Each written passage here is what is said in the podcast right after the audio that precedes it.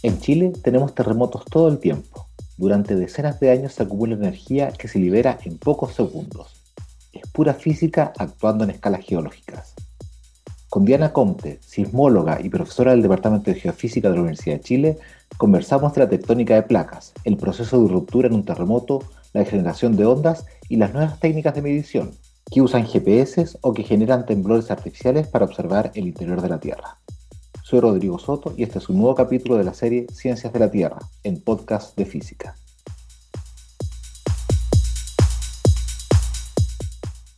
Hola Diana, hoy día vamos a hablar sobre sismología y terremotos en Chile. En Chile donde tenemos terremotos grandes cada cierto tiempo, bastante seguidos, ¿cierto? Y esto se produce en la comprensión común es porque la placa de Nazca se acerca y se mete bajo la placa sudamericana, ¿cierto? ¿Podrías primero partir contándonos en qué consiste ese proceso que las dos placas se acerquen? Porque uno dice, bueno, están acercando unos centímetros por año, pero ¿cómo funciona eso realmente? Hola, Rodrigo. A ver, la verdad es que eh, en Chile siempre se dice que es la placa de Nazca la que interactúa con la placa sudamericana. Pero la verdad es que nosotros tenemos otra placa.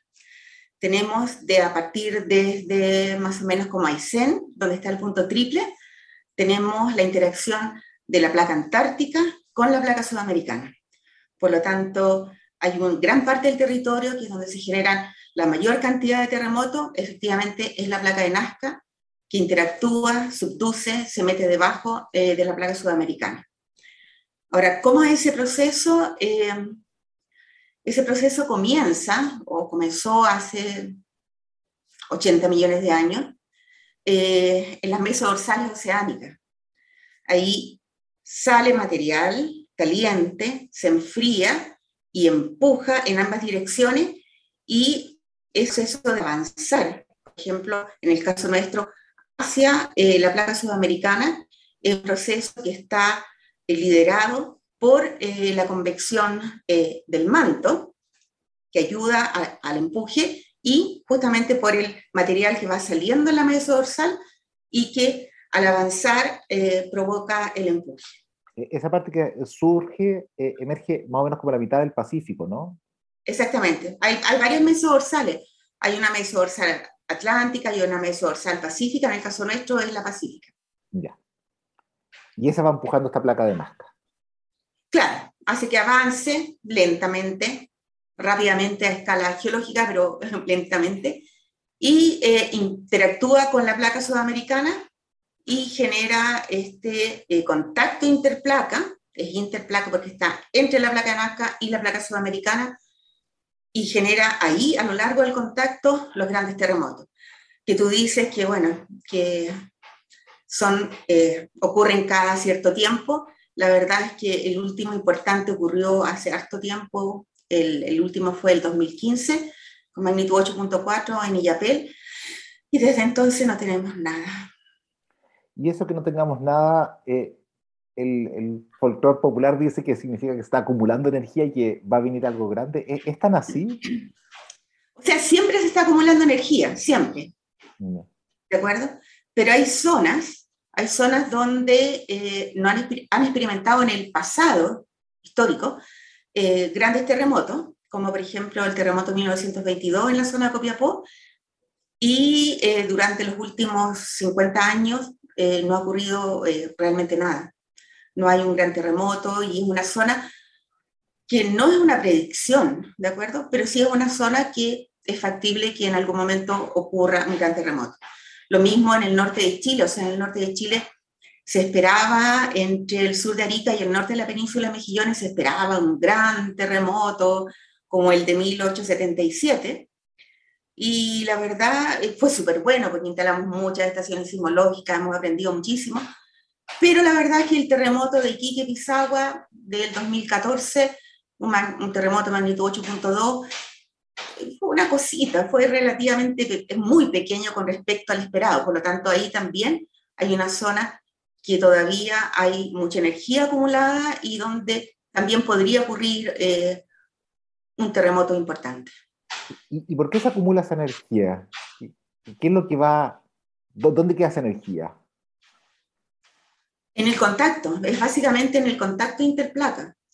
Porque lo, lo que pasa es que se tiene una percepción que no está errada, pero que no es precisa, que cuando uno dice, ok, la placa de Nazca se mueve con respecto a la placa sudamericana 7 centímetros al año, ¿ya? o 10 centímetros, 8 centímetros. Pero eso no significa que a lo largo del contacto sismogénico se vaya sumergiendo, entre comillas, la placa de Nazca debajo de la placa sudamericana, sino que se va acumulando energía en el contacto interplaca que a lo largo del tiempo, cuando eh, el grado de, esfuerzo que existe ahí, que está acumulado. ¿Y porque se está comprimiendo la...? Exacto. Llega al límite de ruptura de, los materiales y avanza y en promedio avanza del orden de 8, 7 centímetros al año. Ya, entonces eh, esos 7, 8 centímetros por año, mientras no hay terremoto, eh, es que la, la, la, roca o el manto se está comprimiendo. Claro, y de hecho se pueden observar en, en superficie sobre todo cuando está muy cercano al, a la ocurrencia del próximo terremoto, se pueden observar procesos de deformación en superficie, sin que eso significa, eh, signifique que se pueda predecir. Eso te iba a preguntar. No, no, sí, yo sé. Lo vi en tus ojos, lo vi en tus ojos. no, lo, que pasa es que sí se observan esas deformaciones, pero eso no te da una precisión, porque al final Predecir significa dónde, cuándo y de qué tamaño. Si falta cualquiera de esos elementos, no es una predicción. Entonces, lo que uno hace es establecer probabilidades de ocurrencia, por ejemplo, eh, con algo de estadística en la medida que se tengan suficientes datos históricos. Eh, se pueden observar deformaciones en la superficie, uno puede decir, sí, esta zona eh, tiene un fuerte grado de acoplamiento, pero no es para decir no sé, en octubre del 2022 va a ocurrir un terremoto de magnitud 8.4 en la zona Copiapó. Y del dónde, cuándo y de qué tamaño, lo más difícil es el cuándo, ¿no? Sí, el cuándo es difícil, pero de qué tamaño también. Porque lo que ocurre es que el contacto interplaca es altamente heterogéneo. En todas las gráficas que, y los, los, ¿cómo se llama? Las caricaturas que se hacen de la placa de Nazca metiéndose bajo la placa sudamericana. Uno lo mira y se ve un contacto eh, muy homogéneo. O sea, se ve, de hecho, una superficie plana. Claro, así se dibuja. Y esa superficie plana no tiene nada de plana, nada, y menos en el caso de Chile. Entonces, es muy heterogénea, es muy heterogénea. Por lo tanto, eso hace que el determinar de qué tamaño va a ser el próximo gran terremoto sea muy complejo. Por ejemplo, el caso que yo te mencionaba en el norte de Chile. En el norte de Chile, el último gran, el penúltimo gran terremoto ocurrió en 1877, con un maremoto gigante, eh, un terremoto muy grande. Y se suponía y se asumía que esa zona eh, tenía una, una, alta probabilidad de tener un terremoto muy grande. Y sin embargo, la naturaleza nos enseña que no sabemos tanto y que el terremoto de Iquique-Pisagua del 2014 fue mucho más pequeño y que por lo tanto a lo mejor ahí todavía existe una, una zona que se puede eh, activar con un futuro terremoto. Claro, pero porque la energía sigue estando acumulada, todavía no se liberó toda la energía con ese terremoto. Toda la energía no, claro. Entonces, por eso el dónde, cuándo, eh, el cuándo sí es, es, complicado, el de qué tamaño también. El dónde tal vez es lo más fácil, entre comillas, entre comillas. Eh, es más fácil en el sentido que uno tiene algo de, de historia, o sea, por ejemplo, depende de la zona, porque por ejemplo en Chile Central tenemos historias de grandes terremotos desde 1500. Entonces uno tiene una, alguna secuencia más o menos cada 100, 120 años, entonces uno puede establecer una probabilidad de ocurrencia. Pero hay otras zonas donde no, no tenemos tanto detalle. Entiendo, sí. Eh, hemos hablado de cómo se acumula esa energía, pero lo que es más dramático para uno es cómo se libera, ¿cierto? El, proceso mismo del terremoto. ¿Cómo ocurre? ¿Qué, es lo que ocurre ahí eh, subterráneamente? A ver, depende, como todo en la vida. Si un terremoto es suficientemente pequeño, un temblor, un temblor o un terremoto pequeño, eh, eh, eso es un proceso muy puntual. Entonces, en general, el proceso de liberación de energía es muy rápido, es súbito, chum. Pasaba antes nada y después comienza. Sin embargo, para terremotos más grandes, el proceso de ruptura a lo largo del contacto interplaca es más complejo. Es más complejo porque hay una ruptura que avanza, se propaga en, tres direcciones, principalmente a lo largo del, contacto interplaca, y eh, eso genera no solamente eh, en algunos casos precursores, no solamente en general en Chile muchas réplicas, sino que también el proceso de ruptura es mucho más lento y más complejo. Es una grieta que se propaga. Es que no es una grieta, no es una grieta. Yo diría, yo les digo a mis estudiantes, por ejemplo, cuando tienes un vidrio y tú lo golpeas y tú ves cómo se propaga la ruptura, es una, una ruptura que, que, no necesariamente, dependiendo del vidrio, por supuesto, se propaga en forma lineal. No es que uno vea, ah, se rompió, sino que en algunos casos con cierto tipo de materiales hay una propagación en tres dimensiones.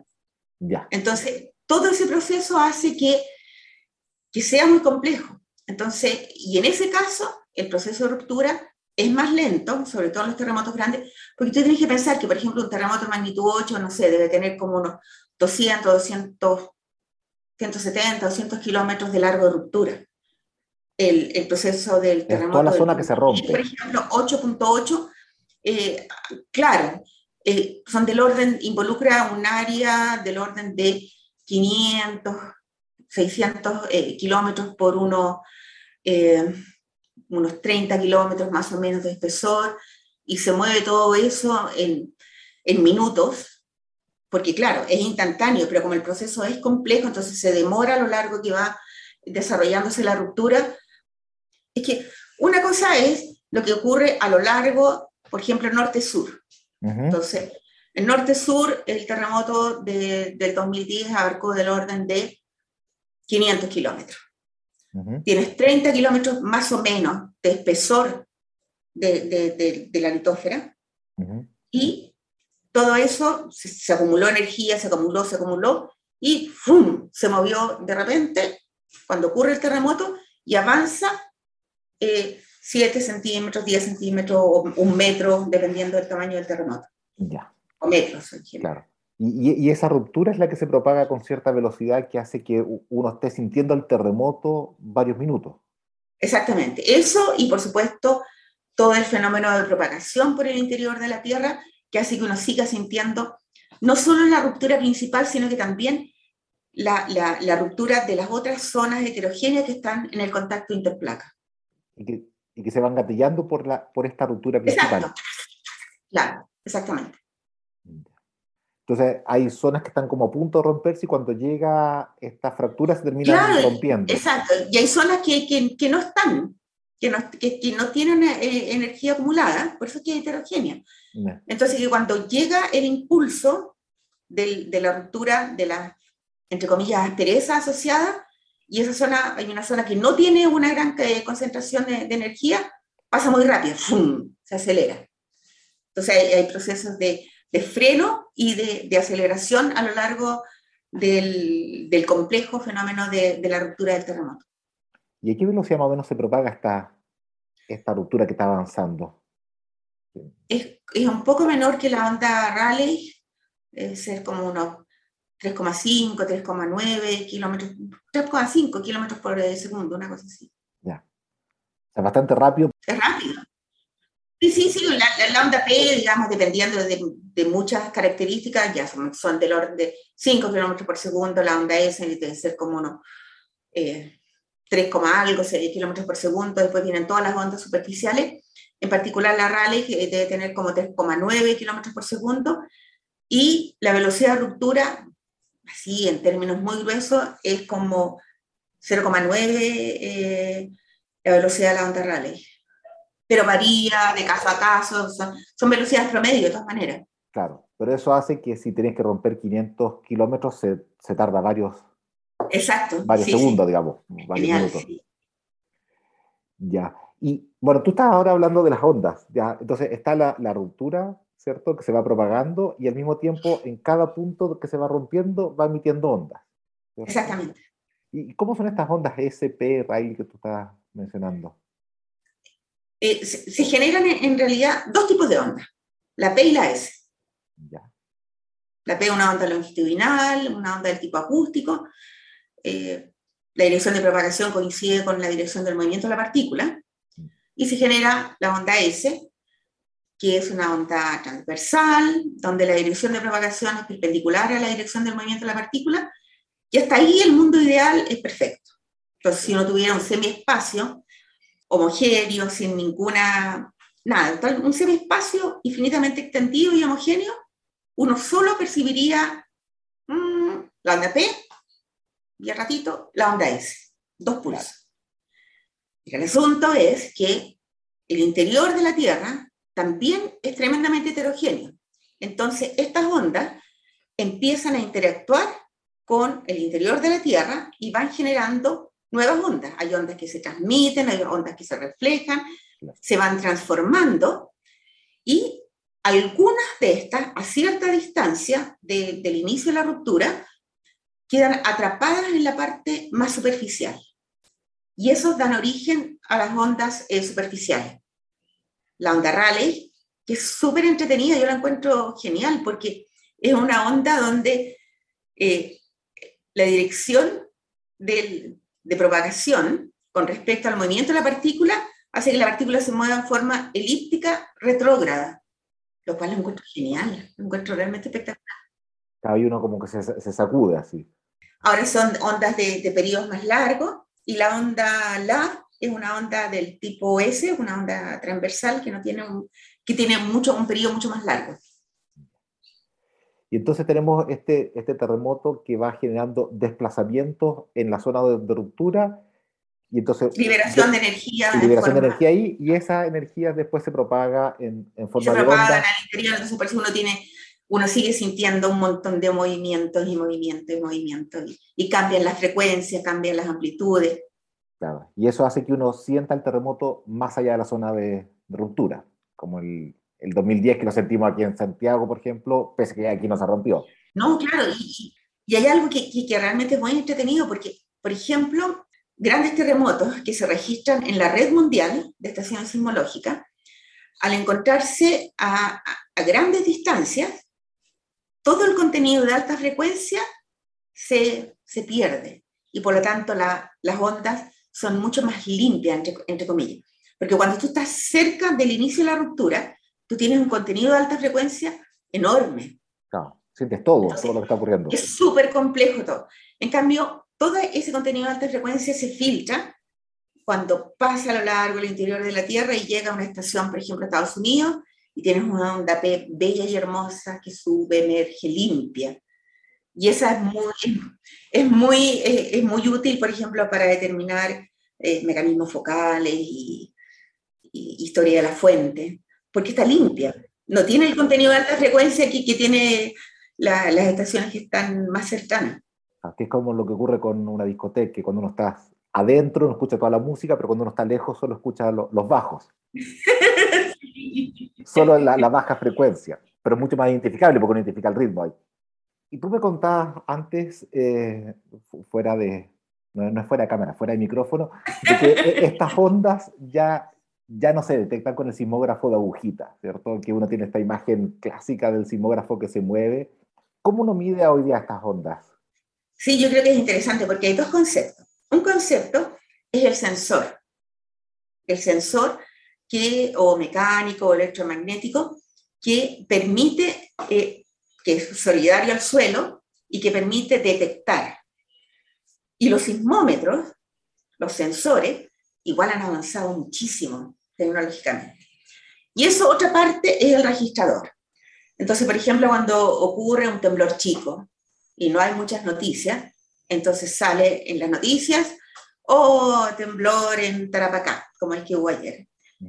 Y sale la imagen de estos tambores donde se iba registrando.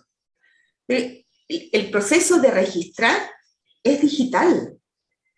Y, y claro, la gente que, que, no vivió la experiencia de, de, los, sismogramas eh, analógicos, no sabe. Yo le digo a mis alumnos, no sabe la maravilla de lo que es que la señal sea digital. El hecho que tú no tengas contaminación, porque el tambor al seguir dando vueltas frente a un terremoto, tú tienes una gran cantidad de réplicas y es un desorden espantoso. En cambio, al ser digital, tú tienes la señal limpia, puedes aplicarle filtro, puedes hacerle zoom, y eso eh, es, maravilloso. Ahora, eso en general no se muestra porque me imagino que una señal bella y hermosa en una pantalla a lo mejor no resulta tan atractivo o no tiene la memoria histórica del tambor dando vuelta. Pero el tambor dando vuelta ya hace mucho tiempo que ya no, no se usa. ¿Y, cómo miden estas cosas? Es decir, eh, es una cosa que está, como tú dices, solidaria a la Tierra y cuando se mueve la Tierra ¿Qué, es lo que registra? ¿Son, son piezoeléctricos? Velocidad. Velocidad. Velocidad. Los sismómetros registran velocidad del suelo. Ya. Y ese es un concepto que, que en general tienden a confundirse los, los, estudiantes porque creen que es el, el, movimiento, pero no, es la velocidad. Entonces uno tiene velocímetros, que son los, los sismómetros, y tiene acelerógrafos, que, son, que miden la aceleración. Y con esto eh, esto uno mide el, el sismo mismo, ¿cierto? las ondas que se generaron en el, en, el, en el, terremoto. ¿Cómo uno puede medir también los desplazamientos que ocurrieron en la zona de falla? Y en el caso de los desplazamientos, también hay muchos avances con respecto a eso.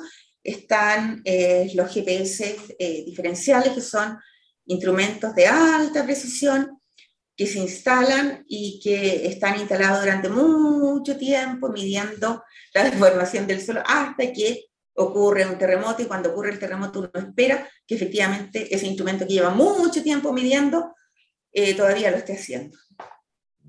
Pero entonces estos, GPS eh, tú lo anclas a, a, distintos puntos de la Tierra y, y van diciendo dónde están.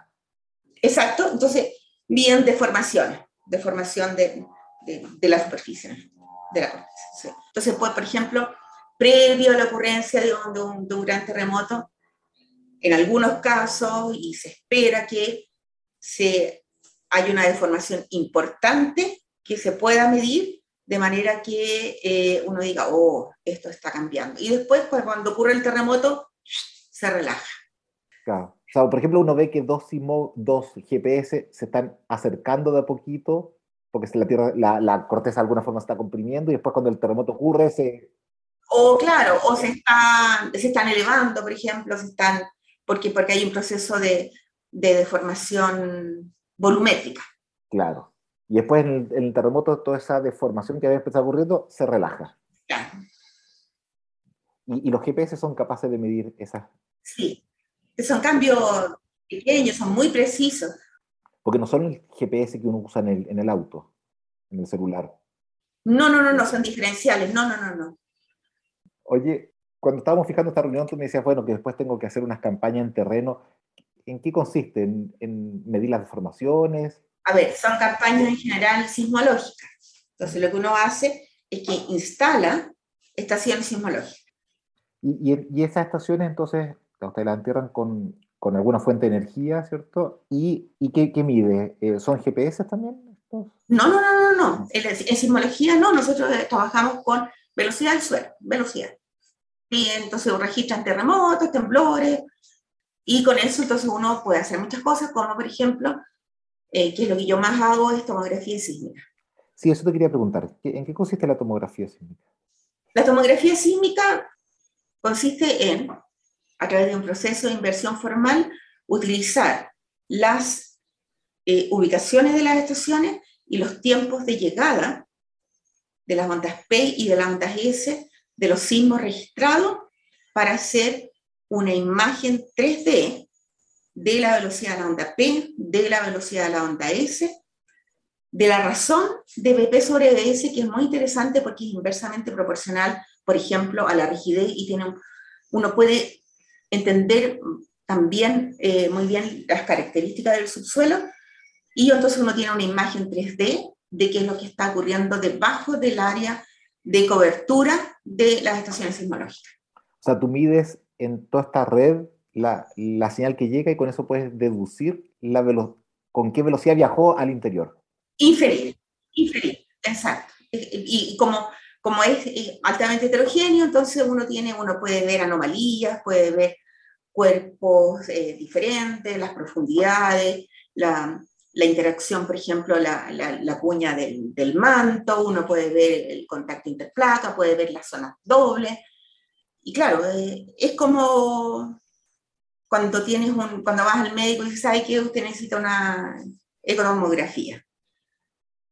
Entonces te pasa en el sensor. Y la fuente es eh, la, la eco. En el caso nuestro, la fuente son los temblores. Entonces, en el fondo es lo que uno ve, pero en el interior de la Tierra. Claro yo creo haber leído alguna vez que hay algo así como tomografía sísmica que tú, uno genera sismos en alguna parte, ¿no? Eh, detona cosas y que generan, eh, no son terremotos, sino pequeños sismos que nos lo registran y permiten medir las propiedades de la Tierra. ¿Se, ¿se hace eso también o no? Lo que nosotros hacemos, eh, por ejemplo, lo que hemos hecho tanto en la zona de Taltal, en, en, en Copiapó, Antofagasta, toda esa zona, uno registra una sismicidad que en general no es percibida. Son sismos muy pequeños. Entonces, son fuentes naturales. También existen fuentes que uno puede, por ejemplo, con explosiones. Nosotros a veces usamos... Eso, a eso me referías. Eh, tomografía con fuentes no naturales.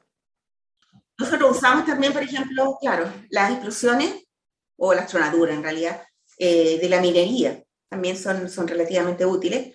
Y, y también en, en, otra, en otras gama de la geofísica, porque esto es solo sismología, en sísmica, eh, también eh, yo lo encuentro genial.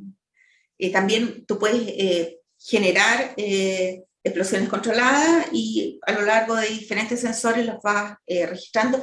Esos no tienen la, la, capacidad, la resolución en profundidad que yo necesito. Claro, claro porque la fuente fue muy superficial. O sea, yo necesito llegar a 150 kilómetros de profundidad de manera de entender cuál es el mecanismo, qué es lo que está pasando, digamos, con el proceso de subducción. Lo otro es más superficial, tiene mucha resolución, es más invasivo, por supuesto, pero también es muy útil. Son escalas, son, eh, el asunto tiene que ver con diferentes escalas. ¿A qué escala tú quieres trabajar? Yo puedo trabajar a escalas más chicas, digamos, más, más, pequeñas. Claro, pero si quieres ver cómo, cómo es eh, la, la corteza más profunda, entonces no, no, te sirven estas fuentes artificiales. Ah, o sea, me serviría si fuera capaz de generar la energía asociada a un terremoto, pero no creo que sea simpático para la gente que vive en el entorno. Y no, no, tengo la capacidad, pero si la tuviera tampoco sería simpático.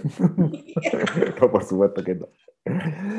Eh, Diana, hemos revisado varias cosas y, y, la última pregunta que te quería hacer es sobre las investigaciones de precursores de cosas que se afirman por ahí que mides y que permiten identificar, o no, no sé si predecir, pero señales de que algo viene, digamos.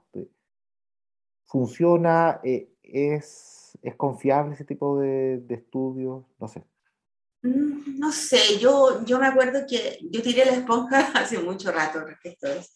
Yo creo que la ilusión de, lo, de, de cualquier sismólogo es es descubrir o identificar fenómenos que nos permitan de alguna manera, aunque sea con un enorme grado de error, el predecir un, terremoto. La verdad es que yo creo que los fenómenos son tremendamente complejos, todavía sabemos muy poco. Hay cosas que se pueden decir, ¿de acuerdo? Como por ejemplo zonas donde hay una mayor, hay un grado de hay una historia sísmica que muestra que, fue capaz de generar grandes terremotos en el pasado. Eh, no han, habido grandes terremotos durante los últimos 40 años, que hay un proceso de deformación en superficie. Eh, claro, e, eso sí ayuda a, mejorar un poco, por lo menos el dónde, ¿ya? Eh, y aventurarse con un tamaño. El cuándo es más complejo, es mucho más complejo. Pues yo creo que tú te refieres a, por ejemplo, a otro fenómeno. Claro, otras mediciones que te dan una señal de que algo va a ocurrir? Yo tengo la mente bien abierta con respecto a eso, muy abierta. Si viene alguien y me dice, mire, profe, yo con estas hormiguitas, yo puedo predecir, con un rango de error, no me importa. y me demuestra dos o tres veces que efectivamente puede hacerlo, yo le compro la hormiga, no tengo problema. O sea, no tengo un problema psicológico, pero me tienen que demostrar que efectivamente la cuestión funciona. Porque el problema es que hubo un tiempo en que, que la simbología, bueno, la humanidad en general era muy romántica. Y ahí había mucha esperanza, mucha esperanza de que efectivamente podemos predecir. Vamos por ese estudio. Y se hicieron una cantidad enorme de estudios, de variaciones de las ondas P antes del terremoto, que efectivamente eso ocurre, pero no siempre. Variaciones con el nivel de, de los pozos de aguas profundas, comportamiento de animales. Y el asunto es que a veces funciona y otras veces no funciona. Incluso en zonas muy cercanas. Entonces, eso lo único que nos dice es que no estamos entendiendo el fenómeno. Entonces, vamos en el camino, vamos en el proceso, digamos, estamos, estamos en eso, pero todavía no es tan certero.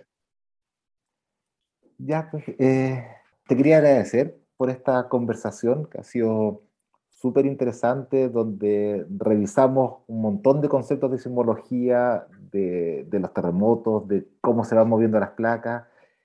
Hemos aprendido, aprendido un montón y muchas gracias nuevamente. No, gracias a ti, Rodrigo. Para mí fue un gusto, realmente. Bueno, muchas gracias. Hasta luego.